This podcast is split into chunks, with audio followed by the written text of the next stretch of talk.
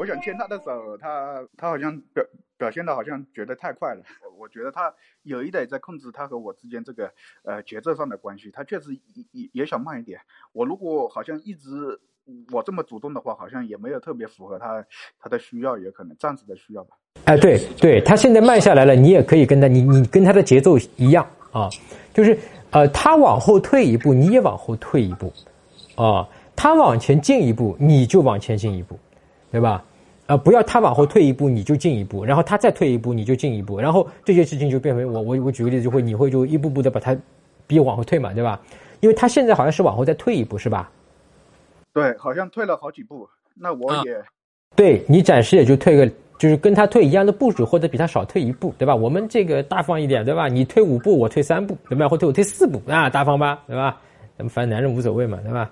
好吧，所以。所以这个就是你可以，因为这个这个它本身啊，就是他退一步，你退一步这个事情，它本身在浅沟通里面也是一种表达联情，就是说我懂你，哎，所以很多根本我们不太了解这个事情。其实看似什么，哎，我我我我我不去主动的跟女生表达热情，怎么也是在联情呢？对的，这也是在联情，因为表达了说我看明白了啊，你现在想要点空间，你现在往后退了一步，对吧？那么好，我尊重你，我给你一个空间，我也往后退一步。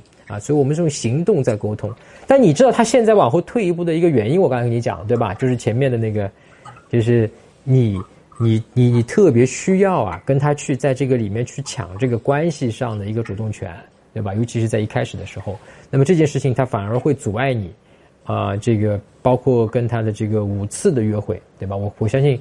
呃，我们细节今天就没时间展展开了，但是也不用展开，其实已经已经知道这个根本的原因了，对吧？因为有了这样的一个需求在。这个程真老师之前就有具体分析过，为什么推进不了关系、牵手不成功的这个原因啊。更多关于这个怎么去做的话，可以到微信公众号搜索“程真”，也就是程真老师的名字。